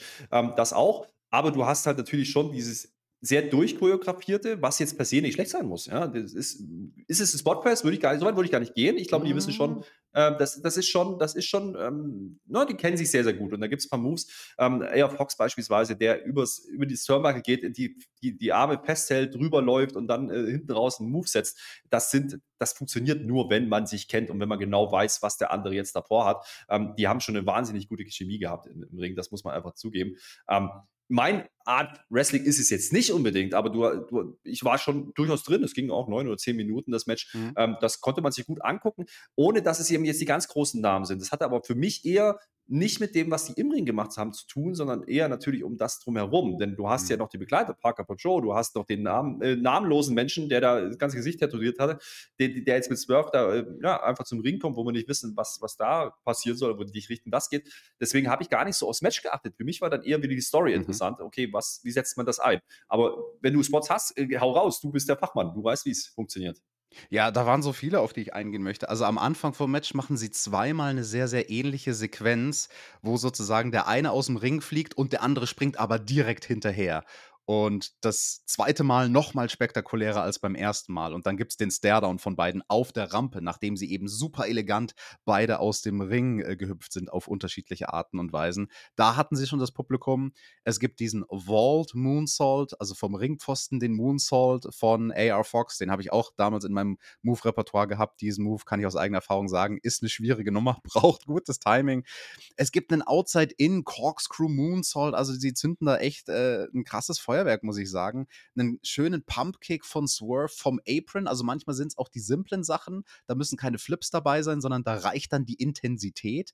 Und ein ganz besonders schöner Spot war am Ende, da war AR Fox auf dem Ringseil, auf dem Top Rope und Strickland schubst ihm die Beine weg und das kontert sozusagen AR Fox mit einem Split-Leg Moonsault, den er dann landet und dann in den Cutter. Also, das sind diese ja. Bewegungsabläufe, was du angesprochen hast. Das geht nur, wenn du dich kennst. Also, manche von ihren Kontern auf Konter auf Konter funktionieren nur, wenn du eine einge also wenn du ein eingespieltes Team bist, wenn du eine geölte Maschine zusammen bist. Es gibt dann den Iconoclasm und direkt dahinterher noch einen zweiten Cutter und äh, ein 450 hinterher. Also die hauen da wirklich raus und am Ende fatales Manöver. Boah, also das war auch ein Bump, da hätte ich mir fünfmal überlegt, ob ich den fressen will. Und ich glaube, ich wäre zu dem Ergebnis gekommen. Nee, danke, Swerve Strickland. Den Spot, den fresse ich nicht. Nämlich den Death Valley Driver vom zweiten Ringseil nach draußen auf den Apron. Auf den Apron. Ja, holla, die Waldfee leckt mich fett. Also danach ist das Cover eigentlich nur noch Formsache, aber er springt trotzdem noch den Footstomp einfach als Ausrufezeichen sozusagen hinterher. Ja. Und Strickland äh, gewinnt dieses durchaus interessante Match. Ja, und da hat man es dann geschafft, im Endeffekt diese Story wieder reinzubringen, ne? mit der Begleitung. Und dann wird irgendwas gereicht, da wird irgendwas gereicht und es wird unter die Nase gehalten von Aya Fox und damit ist er kurz weggetreten. Das eröffnet eben diesen, diesen Move dann auf dem Apron, ähm, der natürlich, das war eine dicke Bombe, muss man einfach sagen. Da haben sie, das ist ein Ding, puh, das machst du nicht jede Woche, solltest du auch nicht tun, glaube ich. Ähm, und dann ist es mhm. Formsache, wie du sagst. Aber man hat da dann wieder diesen, ne, obwohl du dieses Match hast, wie man es halt aufbauen kann mit den beiden, hast du hinten raus dann wieder die Storytelling-Part gehabt mit, mit der Begleitung rund um, um Swerve. Das hat mir ganz gut gefallen. Wie gesagt, ging es um die zehn Minuten. Ähm, das war wrestlerisch vielleicht das Highlight dieser Show. Ja wenn man da drauf steht, wenn man, wenn man ja. solche Art von Wrestling mag, ähm, glaube ich, wird es viele geben, die sagen, das war sehr unterhaltsam. Und was mir aufgefallen ist, AR Fox sieht hier nicht schlecht aus. Also der darf hier, obwohl er das Match verliert, der darf hier wirklich scheinen. Ähm, und, und ohne dass äh, Swerve dann wieder schlecht aussieht. Das haben sie gut hinbekommen und das ist manchmal nicht so einfach in, in einem TV-Match, ähm, wenn du natürlich begrenzte Zeit ähm, hast, dass dann beide gut aussehen am Ende, aber klar ist, wer hier das Ding gewinnen muss. Das hat man gut gelöst. Daumen hoch dafür. Definitiv. Daumen hoch, äh, weiß ich noch nicht. Beim nächsten Segment nehme ich Seraya. Ja, äh, sitzt da mit Tony Storm und Hikaru Ishida. Ich weiß, es geht immer noch um den Tag Team Partner und das war ein bisschen awkward. Ich weiß noch nicht, äh, ne, René Paquette, beziehungsweise äh, ja, René Young, wer, mhm. wer, die nicht kennt, äh, die gute Frau von John Moxley sitzt da. Die ist ja inzwischen da, Teil und das ist eigentlich ein ganz cooles Setup, aber irgendwie hat es für mich nicht so ganz funktioniert. Ne? Da sitzt dann halt eine Seraya und die spricht darüber, wie toll dort die Frauendivision ist und äh, das haben wir ja schon ein paar Mal gesehen ich, ich werde damit nicht ganz warm, aber eigentlich geht es darum, wer ist denn jetzt der Partner nächste Woche gegen Britt Baker und ähm, ja, Jamie Hater, das haben wir ja vorhin schon mal kurz eingeläutet, das Ding. Und dann, äh, ja, eskaliert es relativ schnell. Ja, tolle Frauen hier und alles super. AW, Frauendivision, äh, auch übrigens äh, Tony Storm. So. Und äh, das eigentliche Ding, was, was hängen bleibt, ist, Shida sitzt da und äh, so, what? Äh, so. Aber so richtig geil delivered war es nicht. Also für mich funktioniert Reihe einfach nach wie vor nicht in diesem Produkt. Ja, also da baut man dieses Tag Team Match auf und die Frage nach dem Mystery Partner bzw. der Mystery Partnerin, alles andere außer Sascha Banks wäre eine Enttäuschung, sage ich jetzt mal ganz überspitzt. Und ja, dann haben wir da Tony Storm und Hikaru Shida sitzen. Was bei mir hängen geblieben ist, ist, dass das Schauspiel von Hikaru Shida absolut schrecklich ist, unterirdisch. Also wie sie da versucht, die Emotion zu Schauspielern, Hä? ich bin entrüstet und ich bin überrascht und boah, also das sah überhaupt nicht gut aus und das hat das Segment für mich zerstört. Also äh, das war schlechtes Schauspiel. Nee, nee, ähm, hat mich nicht abgeholt. Sorry.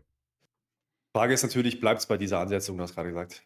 Sascha Banks oder Mercedes Monet, wie sie jetzt heißt, offiziell, offiziell wohl, war ja in Japan unterwegs, war bei Wrestle Kingdom zu sehen, hat einen Move gemacht, der war nicht so sonderlich gut. Mal gucken, ob, ob Egal, das bei die, besser hinbekommt.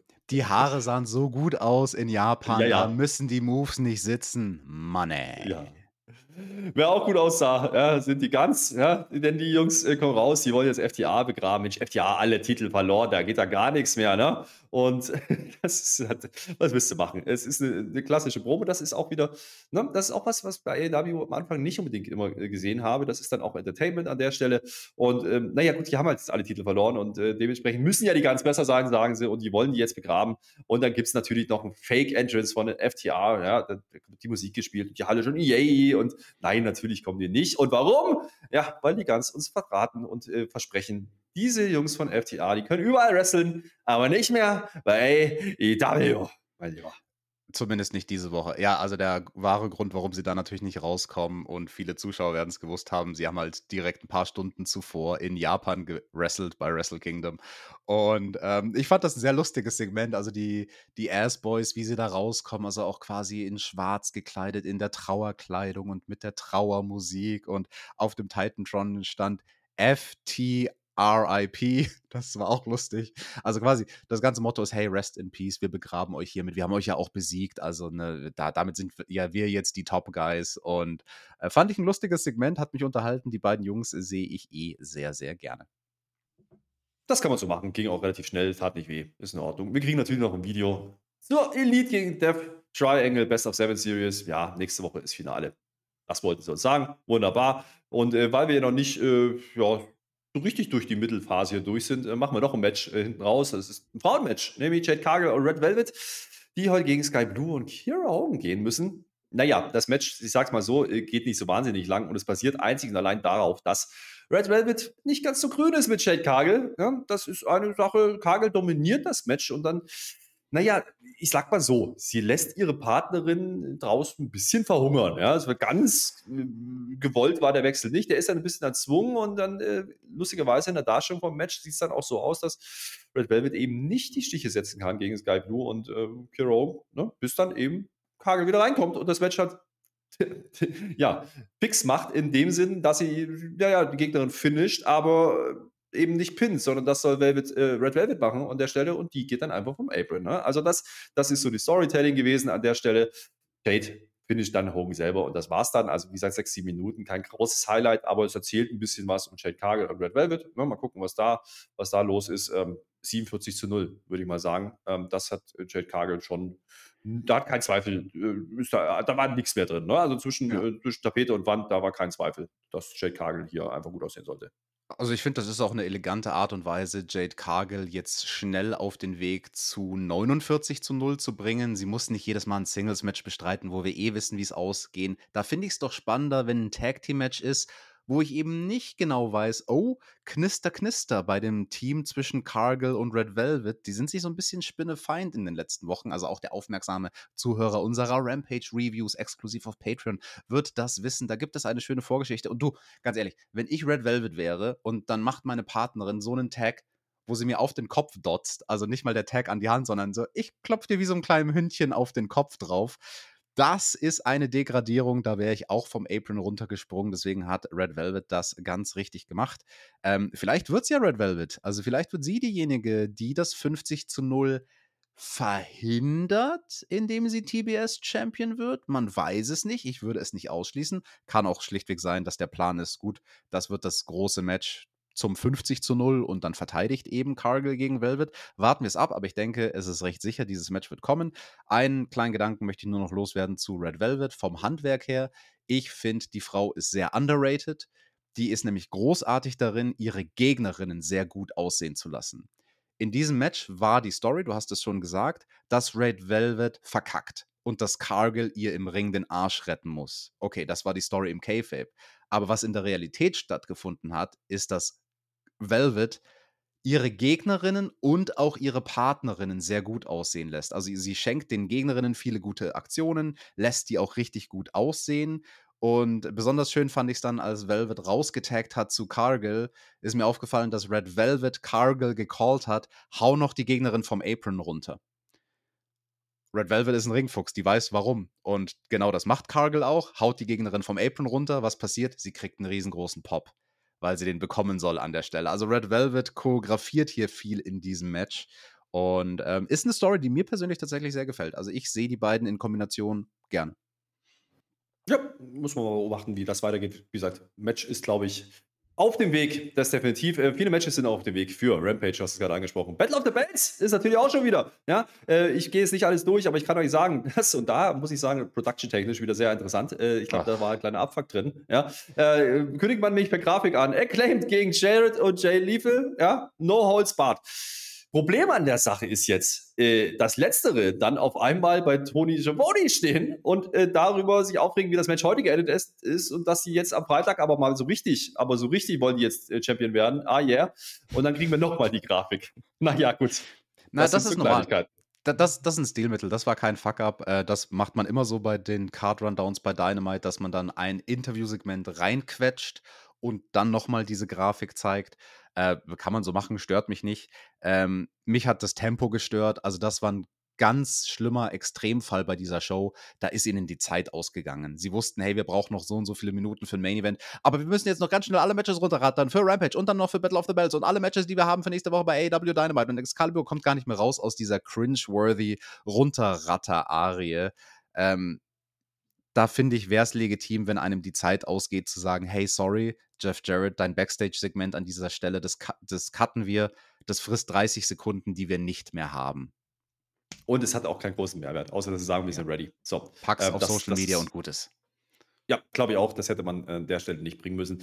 Aber gut, die Ansetzung ist da, No Holds Barred. Äh, da gibt es das Rematch. Mal gucken, was man da dann sich ausdenkt. Heute, das Match ist ja nicht ganz so sauber geendet. Von daher, das ist schon ein logischer eine logische Konsequenz, sagen wir mal so. Eine logische Konsequenz war dann unser Main Event, denn den wussten wir natürlich, äh, wir hatten ein paar Bilderclips auch während der Show. Darby Allen und Samoa Joe, TNT-Title Match.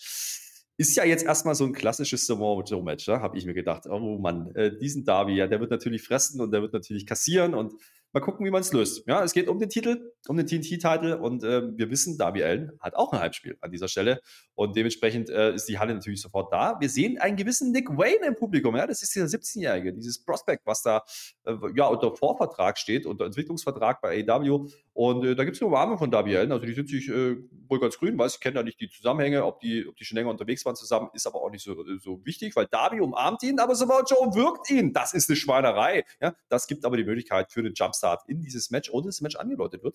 Ähm, denn Darby Allen attackiert dann gleich Samoa Joe, während der noch draußen ist. Es geht auf die Rampe und äh, ja, damit geht man rein, es gibt direkt eine große Leiter. Ja, und dann macht Darby Allen halt das, was Darby Allen macht, nämlich von Leitern springen auf äh, ja, Menschen bzw. Rampen. Da habe ich mir gedacht, aua, aua, aua, Knie, dumm.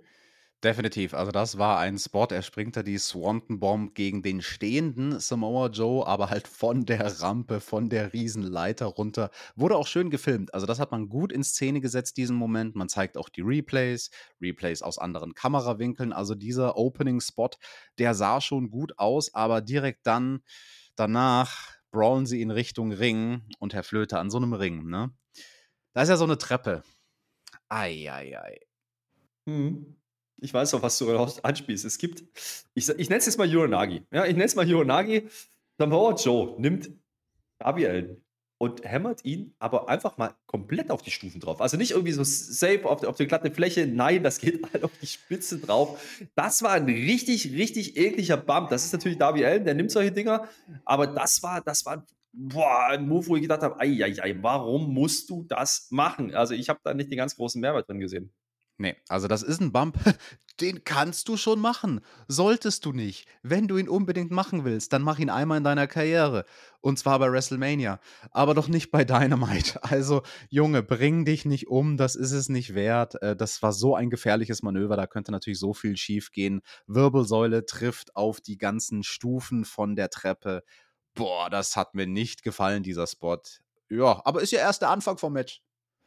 Ja, ja, ist der Anfang, aber ab da, ab da läuft es dann genauso, wie man sich das eigentlich vorstellen kann. Samoa Joe dominiert nach Belieben an Darby Allen und das ist natürlich wieder die Match-Story. Darby Allen in der Underdog-Story, das funktioniert. Ja, das kann man so machen, gerade noch in der Hometown. Er hat am Anfang einen großen Spot gehabt mit der Leiter und dann kommt halt erstmal lange nichts, weil Samoa Joe eigentlich mit ihm spielt, wie er denn will. Ja, was interessant war, fand ich, das hat man gut umgesetzt. Es gab viele Hope-Spots ja, für Darby Allen mhm. und die hat man immer wieder abgewürgt. Also das, das, war, das war durchaus interessant. Ähm, da hast du gesagt, okay, jetzt aber. Nee, wieder nicht. Und nächstes Ding. Und nee, wieder nicht. Ähm, da hat man sich echt Zeit gelassen, das fand ich gut. Und da hat man dann auch gemerkt, okay, die wollten hier eine Match-Story erzählen. Und ähm, auch ähnlich wie bei Ricky Starks am Anfang im Opener, wollten die dann die Halle reinholen. Das hat funktioniert für mich an der Stelle. Samoa Joe absolut dominant, ist natürlich auch zwei Köpfe größer gefühlt und drei äh, Schulter breiter. Und äh, dann kannst du das so verkaufen. Das hat gut, das hat gut, ja. ja, funktioniert für die Halle, für die Stimmung, aber auch natürlich für diesen Matchverlauf. Und nicht nur die Hope-Spots waren gut, sondern auch, dass Samoa Joe auf den Körperteil losgeht. Ne? Er geht auf die Beine von Darby Allen. Also er will sozusagen der Fliege, der lästigen Fliege, die Flügel ausreißen. Er will ihn flugunfähig machen, ja was man ja auch vorher hatte mit, mit diesem Leiterspot, wo er eben sich leicht am Knie verletzt. Ich habe äh, erst gedacht, okay, man no-sells jetzt. Ne? Am Anfang war das vielleicht gar nicht geplant, aber man hat es dann doch wieder aufgegriffen. Also das war dann schon drin. Ähm, und ja, damit hast du ihn, ja, die Flügel gestutzt erstmal und Samoa Joe hat ihn halt wirklich zerrupft, das muss man einfach sagen, wie so ein Hühnchen. Ja? Und äh, da, da habe ich schon gedacht, uiuiuiui, wie wollen sie da jetzt eine Kurve kriegen? Ähm, mhm. Haben sie aber gut gekriegt. Ne? Irgendwann geht das, das Turnbuckle geht dann mal irgendwann flöten. Ja? Äh, no pun intended mit OE natürlich. Äh, doch äh, bevor das dann eine Rolle spielt, ne, wird der Darby fast noch ausgechoked, das sieht nicht gut aus. Es gibt dann einen dicken Code Red, ja, einen dicken Code Red und das ist dann der Moment, wo die Halle auch poppt, wo dann Darby auch ins Match kommt. Es gibt einen Coffin Drop 1, es gibt einen Coffin Drop 2 und ich denke mir so, was machen sie jetzt? Ja, das Finish. Eins, zwei, drei, wir haben einen Titelwechsel und äh, das kam schon nicht out of the blue, aber das war also ich sag mal so, Darby Allen hat nicht viel gesehen in diesem Match, aber er hat am Ende diesen Pin gesetzt. Und das ging dann relativ schnell. Ähm, vom Pacing her äh, interessant, ne? weil man hat viel rausgenommen mit Samoa Joe, der wrestelt das halt so und dann kommt äh, Samoa Joe. Ich weiß, du hast auch mal ein Match gegen ihn äh, gerestelt, kann mich erinnern. Da war das ähnlich, ja, da hat er die auch zerlegt, ja, aber hier hat man eine gute Kurve gekriegt am Ende.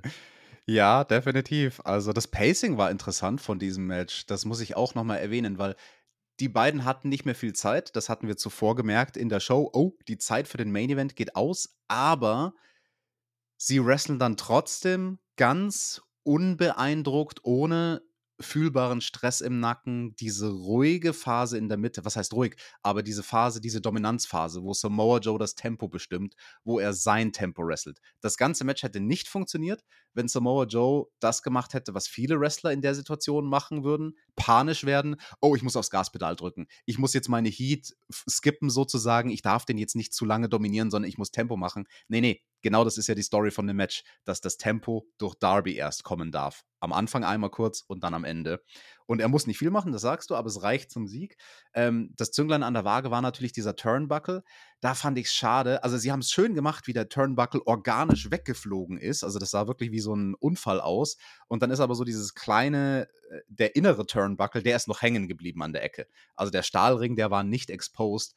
Darby hatte an einer Stelle, ich glaube kurz vorm Code Red oder so, hatte er einmal die Möglichkeit, da war er in der Ringecke, da hätte er dieses Ding noch wegzupfen können. Das hätte ich mir gewünscht, dass er das macht, weil dann wäre es für mich ein bisschen glaubwürdiger gewesen, dass Samoa Joe wirklich liegen bleibt am Schluss, weil viel hat Joe ja nicht abgekriegt. Joe, das ist dir bestimmt auch aufgefallen, hat sich dann nach dem Code Red für den ersten Coffin Drop perfekt in Position gelegt und Darby guckt aber gar nicht und klettert auf den anderen Turnbuckle. Also Joe bringt sich in Position für den einen Turnbuckle und Darby geht aber auf den anderen Turnbuckle, also im K-Fib auch nicht so schlau, weil Darby klettert einfach auf die Seile, ohne überhaupt mal zu gucken, wo liegt denn eigentlich mein Gegner, sondern ich kletter einfach mal rauf und ich springe dann auch, ohne überhaupt jemals nach hinten zu gucken. Also das ist natürlich auch dieser Daredevil-Style, der ihn ausmacht. Fand ich gut, dass sie einen zweiten Coffin Drop gemacht haben an der Stelle. Das, das war, glaube ich, wichtig.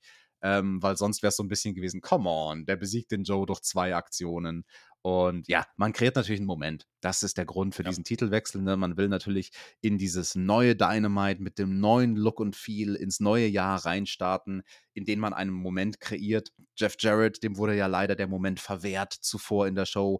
Und dafür gibt es jetzt aber hier im Main Event den Titelwechsel und wir haben einen neuen TNT-Champion zum zweiten Mal. Ja, da kommt auch der Stinger mhm. raus und gratuliert noch kommt das Ding aus. Da gibt es auch, auch noch ein bisschen Konfetti und alles drum und dran. Man inszeniert, ja, man inszeniert bei AW, hat man auch nicht immer. Ähm, die Zeit hat man sich dann doch noch genommen. Ähm, das Ding dann rauskommt, ja, okay, es gab ein paar Dinge-Anspielungen im Match, äh, aber das war es auch.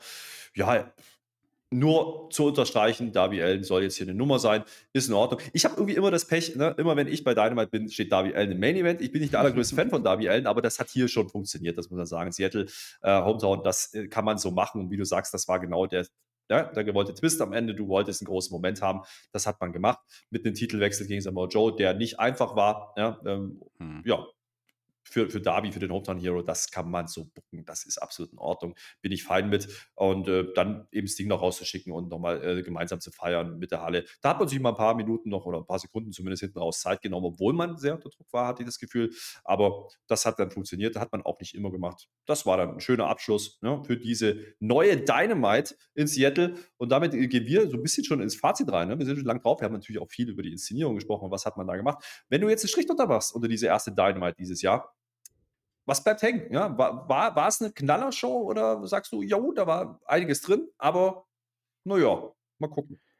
Also, diese Show hat halt vor allem gelebt vom Publikum, was red hot war. Die in Seattle, die hatten Bock auf AW. Das ist das erste Mal, dass wir AW an der Westküste sehen. Und das merkst du daran, wie heiß das Publikum ist. Viele dieser Wrestler sieht das Publikum zum allerersten Mal live oder zumindest zum ersten Mal live bei einer großen Liga, die halt nicht Indie-Catch ist. Und ja, ähm, ich glaube, die Show war das, was sie sein sollte. Also ich vermute jetzt mal, dass die Show bei den meisten Zuschauern und Kritikern wahrscheinlich sehr gut wegkommt. Ich gehe gerade nochmal durch. Was hatten wir? Wir hatten den bockstarken Opener mit Jericho und Ricky Starks. Absolut das richtige Match. Bilderbuch-Opener, das ist die Art Opener, die du brauchst.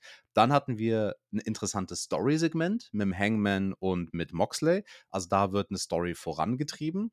Fand ich gut. Wir hatten das Dusty Rhodes-Finish mit dem scheinbaren Titelwechsel, aber dann doch nicht in dem Tag-Team-Titelmatch. Also das war auch ein Moment, da hattest du das Publikum und also ich habe das Gefühl bei dieser Show, man hatte das Publikum und man hat es nie verloren. Und das passiert relativ selten bei einer zweistündigen TV-Show, dass das Publikum wirklich die ganze Zeit über heiß bleibt. Auch bei den kurzen Matches wie Danielson gegen Nice, MJF war bei der Show, das war wichtig, dass wir den Champion sehen. Swerve und AR Fox, die wresteln ganz anderes Match ist ein gewisser Stil, muss man mögen. Damenmatch hat nicht wehgetan und Main Event bringt dann eben schließlich den großen Moment. Der Main Event kreiert den Moment. Momente sind es, die wichtig sind im Wrestling und ich denke, wenn man zurückdenkt in der Zukunft an diese erste neue Ausgabe von Dynamite mit dem neuen Look, was hängen bleiben wird, ist der Moment am Ende, der Titelwechsel. Und darauf war alles aufgebaut und äh, deswegen auch die Reihenfolge, dass eben nicht die großen Namen ne, am Main Event Segment stehen. Nee, das ist dann natürlich in dem Fall der Hometown Hero. Ähm, genauso wie im Opener, das hast du gerade richtig gesagt. Ich glaube, das war ein sehr, sehr cleveres Pacing von dieser Show. Und du hast ganz am Anfang auch gesagt, ne, man hat naja, man hat äh, schon rausgehauen, ne, von der Schlagzahl her, aber ohne zu überdrehen. Und ähm, mhm. man wollte nicht zu viel. Und das ist ein Pluspunkt für diese Show. So habe ich es empfunden, warum die sich ganz gut gucken lassen hat, weil du hast ähm, zwischendurch so eine Phase gehabt, okay, jetzt wird es ein bisschen ruhiger. Ne? Dann kommt aber dieses AR Fox-Match, wo du denkst, okay, ja, mal gucken, was die jetzt machen. Und dann hauen die raus und dann kommen die Frauen. Das war ein gutes Pacing in der Show, das hat mir gut gefallen. Äh, generell kein Philipp-Hans gemacht. Ja? Äh, da war nichts mhm. drin. Selbst diese die Funeral von FTA ähm, war kurz gehalten, hat aber Spaß gemacht, war unterhaltsam. Ähm, da hat viel gepasst. Es war eine runde Geschichte, ähm, ohne jetzt ja eine ganz große Klasse zu versprühen. Ne? Das war jetzt keine, kein mhm. Pay-Per-View-like äh, TV-Show, aber das war eine sehr, sehr runde TV-Show und äh, die macht durchaus äh, Spaß ja? und die, die macht durchaus Lust auf mehr für dieses Jahr von AEW und das sollte es sein. Und äh, dementsprechend, ähm, ja, der Fokus auf dem Main Event, auf Darby Allen an, den, an der Stelle hat dann gut getan. Großer Moment am Ende. Viel Jubel, gut inszeniert. Look, ne? geil, haben wir drüber gesprochen, kann man so machen. Äh, schreibt gerne nochmal in die Kommentare, wie ihr das gesehen habt. Schreibt gerne nochmal rein, ähm, ja, ob ihr warm werdet damit oder ob ihr sagt, naja, weiß ich noch nicht so richtig, ist mir zu glatt vielleicht sogar, kann es ja auch geben, ja, das kann ich mir gut vorstellen. Aber ähm, grundsätzlich, ne, ich bin ja immer einer, der so ein bisschen mehr aus Business-Sicht vielleicht auch drauf aufpasst und ich bin ja immer schon der Verfechter gewesen, dass AW irgendwann den nächsten Schritt gehen muss und ich glaube, das haben wir hier gesehen, ja, deswegen bin ich grundsätzlich positiv gestimmt, äh, was man da macht. Wie gesagt, über Farben kann man diskutieren, aber die Art und Weise, wie man produziert hat. Ähm, nicht alles rund, aber war deutlich, deutlich hochwertiger. Und das ist, glaube ich, der nächste Schritt, den AEW jetzt gehen muss. Und der Rest ist Storytelling und sind gute Matches und die hat man sowieso bei AEW. Von daher bin ich damit absolut fein. Ich würde sagen, an der Stelle, ich verabschiede mich. Ja? Ihr könnt mich morgen wieder hören bei SmackDown. Ja? Morgen Vormittag direkt äh, werden wir, Marcel und ich, äh, über die aktuelle SmackDown-Folge reden. Ähm, ich hatte Spaß dran. Ich sag mal so. Ja? Äh, und ich kommt gerne wieder zu Dynamite. Ja, aber jetzt kommt der Tobi natürlich aus dem Urlaub zurück. Äh, der ist zurückgeflogen letzte Nacht. Mal gucken, was der dazu sagen hat. Der hat sicherlich auch noch eine Meinung. Hat sich schon geäußert auf Twitter. Wem das interessiert, auch da könnt ihr nochmal nachschauen. Ansonsten in die Kommentare, Daumen nach oben. Ihr kennt das Spiel überall auf allen Plattformen. Vergesst uns Patreon nicht. Vergesst das nicht. Ja, das ist die Plattform, ähm, ja, wo über die großen, der großen Support läuft. Vielen, vielen Dank dafür. Äh, wenn ihr das abschließt, äh, ab 3 Euro im Monat, sind wir natürlich sehr glücklich. Äh, und damit bin ich raus. Schön mit OE. Die letzten Worte gehören natürlich dir. Das ist deine, das ist deine Dynamite hier. Deine Dynamite Review und äh, dementsprechend quatsche ich jetzt nicht mehr weiter. Ich bin raus. Tschö, eh. Danke, DJ.